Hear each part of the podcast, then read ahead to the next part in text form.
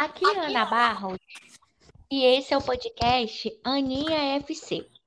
Hoje vamos falar sobre as vantagens do, das seleções europeias em relação aos latino-americanos é, no tocante às lesões que podem prejudicar as seleções na Copa do Catar.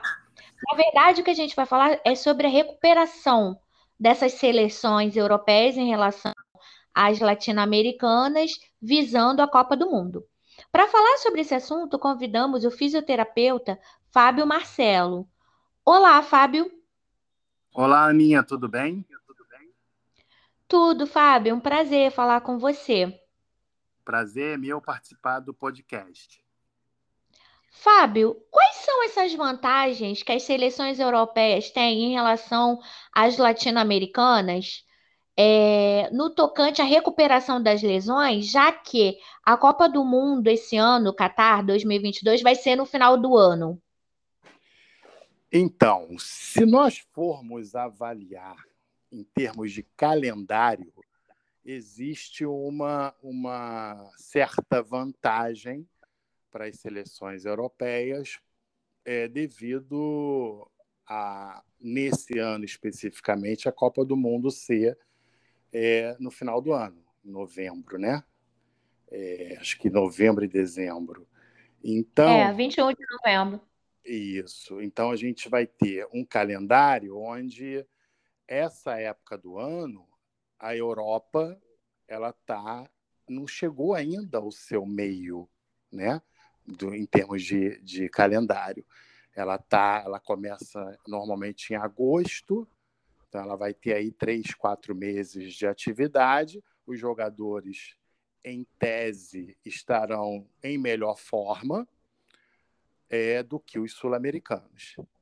Então, considerando o calendário, especialmente nessa época do ano, para eles pode ser que haja uma vantagem nesse sentido e até como prevenção de, de não só de lesão, né? Porque a lesão em atletas de alto rendimento no futebol, ela pode ocorrer, são vários é, é, fatores de risco que a gente considera. Então, pode ocorrer de várias formas, traumáticas, pode ocorrer por é, fadiga, por sobrecarga, é, por muita viagem, pouco tempo de treinamento, pode ocorrer por estados de campo, é, é, a própria mobilidade né, do time, enfim, são vários fatores, fora a parte orgânica de cada atleta. Então, se nós considerarmos esses fatores, alguns fatores, como eu citei, juntando com o calendário onde o Brasil, por exemplo, estará finalizando a sua temporada entre novembro a dezembro, que é costume acabar sempre na primeira semana de dezembro, é o Campeonato Brasileiro, a Copa do Brasil, ela sempre acaba em novembro a dezembro, esses campeonatos. Então, se nós considerarmos que estaremos no fim de temporada, ou no final de temporada, existe sim uma desvantagem pelo cansaço, pela fadiga, pelo estresse emocional, pelo estresse é, psicológico, no sentido da, da, da conquista, de, né, é, tanto os times que estão lutando por título, quanto os times que estão lutando para não cair, aqueles que estão objetivando é, alguma competição no ano seguinte. Enfim, todo esse estresse emocional, psicológico e físico e fisiológico, e por que não dizer da importância do funcional, que aí entra bem a fisioterapia nesse aspecto, a gente vai ter a desvantagem em tese, repito, para os times sul-americanos, enquanto os Mas, times Fábio, europeus estarão adiante. Mas olha só, a seleção brasileira ela é composta 80% de jogadores que atuam na Europa. Será que o Brasil não teria uma vantagem em relação aos outros? Sim, a gente considera. Então, vamos, vamos tentar é, é, fazer essa, essa recolocação. É, se os jogadores de fato que forem convocados forem 80%, 90% de europeus, como tem sido, essa desvantagem já não já passa a não ser é, é, nenhum fator preponderante é. para dizer que é melhor ou pior, né? Porém, a gente sempre tem que deixar uma janela aberta, porque nós não sabemos, né, como estarão esses jogadores. E a gente tem históricos não só no Brasil, mas como em várias seleções, inclusive europeias também, que às vezes esperam contar com determinados jogadores na hora da convocação e não pode contar devido à lesão, cortes. Então a gente não sabe. Considerando que esses atletas é, serão, em sua maioria, 80%, 90% europeus, vamos dizer assim, jogadores que jogam já na Europa, não terá nenhum, nenhum fator importante e preponderante que vá mudar a possibilidade em termos de desgaste, devido a esse ano, especificamente a Copa do Mundo ser no final do ano. Mas, se houver uma necessidade dessa mudança de convocação por necessidades, né, inclusive é, é, é principalmente por lesões, ou, ou mesmo por opção e convocar brasileiro, aí sim, esses atletas brasileiros que forem convocados, jogando eles no Brasil, eles terão essa, essa disparidade em relação aos europeus. Eu tenho a impressão de que é, é bem provável que não haja nenhuma diferença por conta de, de dos jogadores estarem sendo chamados muito mais os europeus e provavelmente as opções também sejam, até por esse fator nesse ano da Copa ser no final do ano, tentar aproveitar esse handicap que eles terão por estarem é, iniciando, chegando ao meio da sua temporada, para o melhor aproveitamento.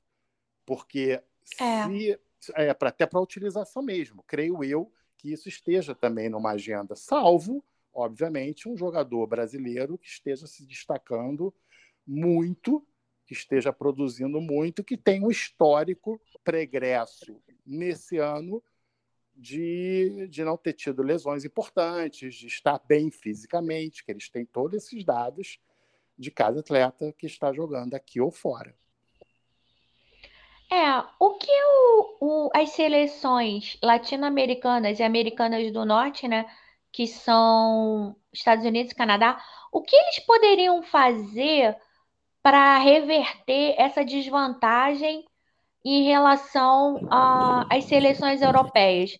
O que pode ser feito na recuperação dos jogadores? É uma pergunta muito interessante, porque é, também a, a, essas seleções latino-americanas, né, é, da América do Norte, Estados Unidos, Canadá, é, uhum. sim, todas elas, elas também estão com número, estão com um número de jogadores é, significativos jogando na Europa, que pertencem às é. suas seleções. Então, elas também é, teriam a mesma situação do Brasil, né? Se você considerar, como na resposta anterior, que o, o sul-americano tem um calendário diferente do europeu e esse ano a Copa é no final do ano, é, prejudicaria, em tese, os sul-americanos e americanos do norte, né? Sim, ok.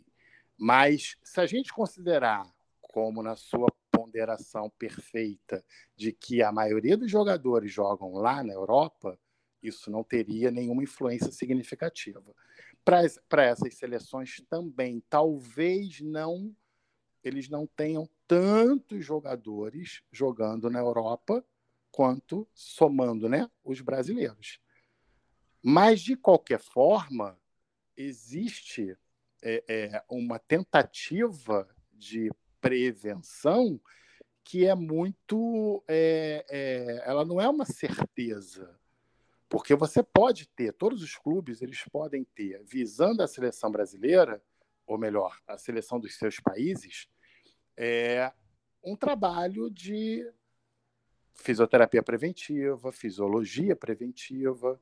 É, muitos poderiam é, poupar alguns jogadores para que eles não se desgastem tanto, sobretudo quando fosse chegando ao final dos seus campeonatos.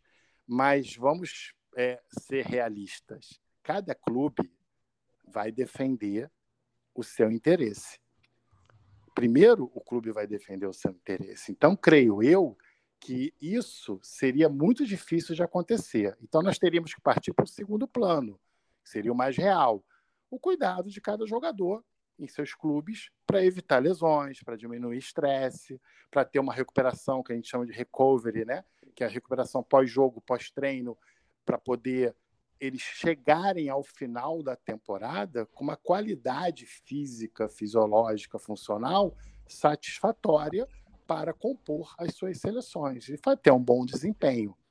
Mas é muito difícil isso na prática acontecer de uma forma como a gente idealiza.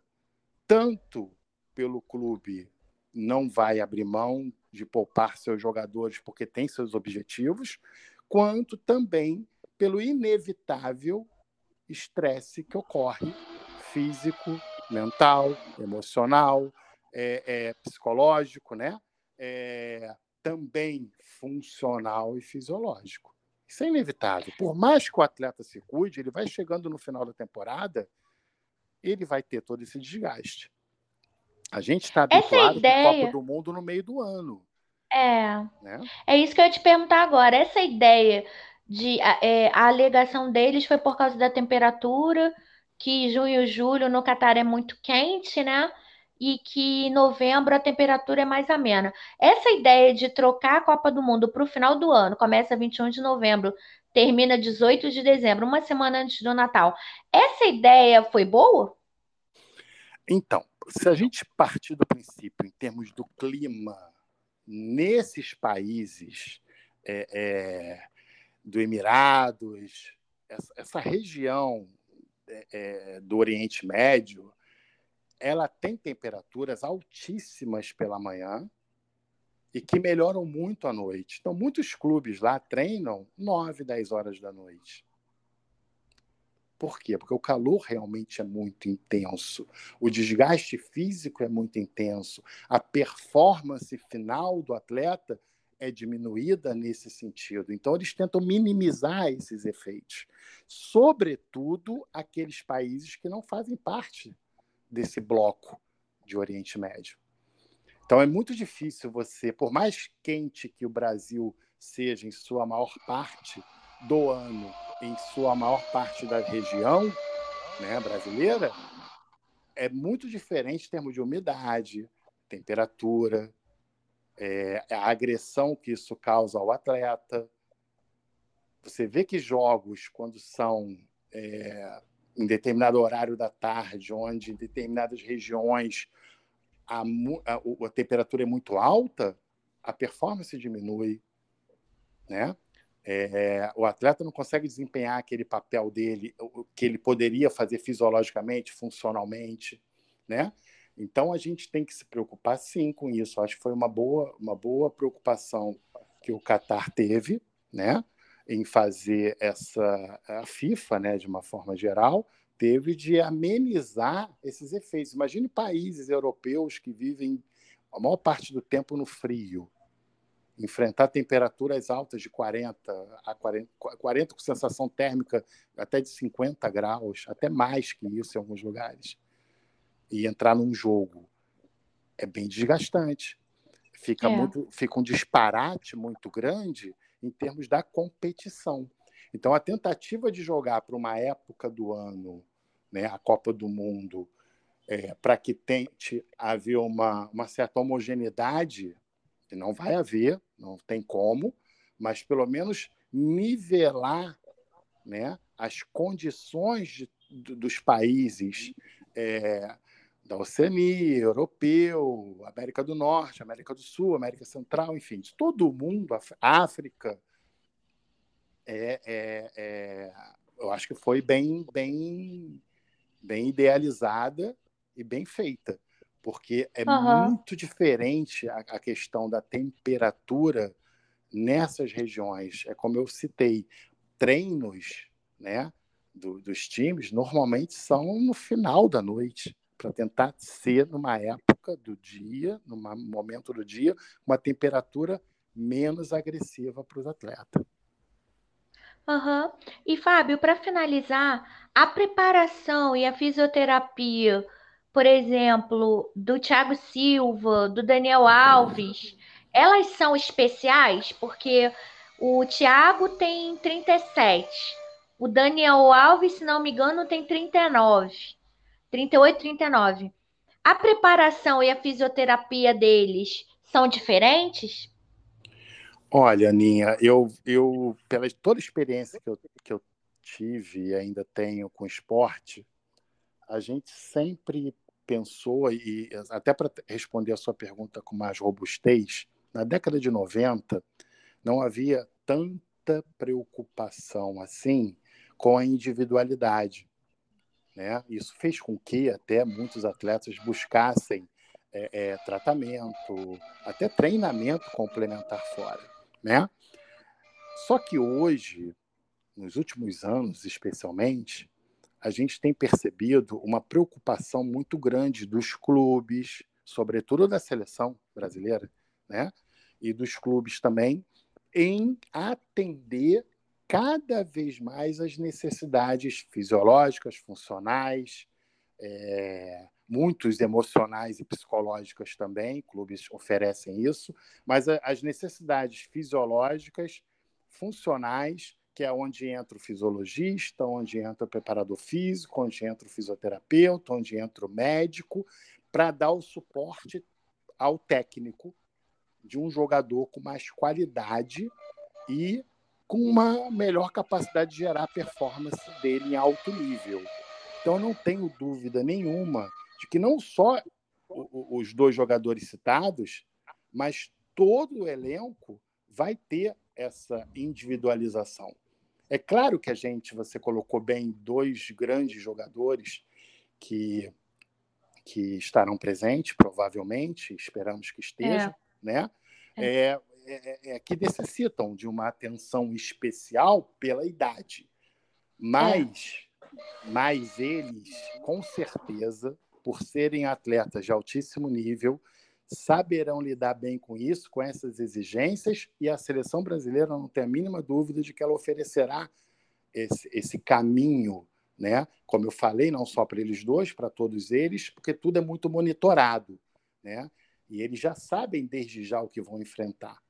Então eles vão se cuidar, vão ter todo o aparato, vão ter todo o suporte de toda a equipe, toda a equipe transdisciplinar para oferecer a eles condições físicas, fisiológicas, funcionais, para que técnicas, para que exerçam alta performance.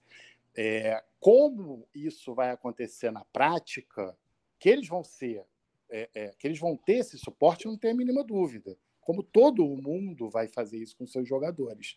Agora, como vai ser isso na prática, a gente nem tem ideia ainda, porque será realmente uma Copa do Mundo bem diferente em relação a clima, né? Pela localização que vai ser e a época do ano que vai ser para o brasileiro. Então vai ser uma novidade para o sul-americano todo, não tenha dúvida, né? Para todo, todo é. aquela, aquele país que tem um calendário que, que, que estava habituado a jogar uma Copa do Mundo no meio do seu calendário e vai jogar no final do seu calendário, a gente vai ter que aguardar para ver como é que vai ser. Agora, eles com certeza estão preparados, sabem bem de como vai, do que vai ser necessário para poder fazer. E eu tenho certeza que eles vão, vão, quanto a isso, eles vão, já estão se cuidando há muito tempo e vão oferecer para os seus atletas, não tenha dúvida nenhuma, o melhor para que eles exerçam sua função de forma plena. Fábio, muito te agradecer, realmente você esclareceu todas as nossas dúvidas e até o próximo podcast. Olha, Aninha, foi um prazer participar. Eu estou sempre à disposição. É, eu acho que quanto mais a gente consegue é, levar informações para o público, a gente é, consegue fazer com que esse mesmo público é, entenda o que a gente tem a oferecer de informação. Eu te parabenizo por, por, pela iniciativa e te agradeço, aproveito para te agradecer pelo convite e reiterando que eu estou sempre à disposição para outros podcasts. Fábio, obrigada pelas palavras e até. Um grande abraço.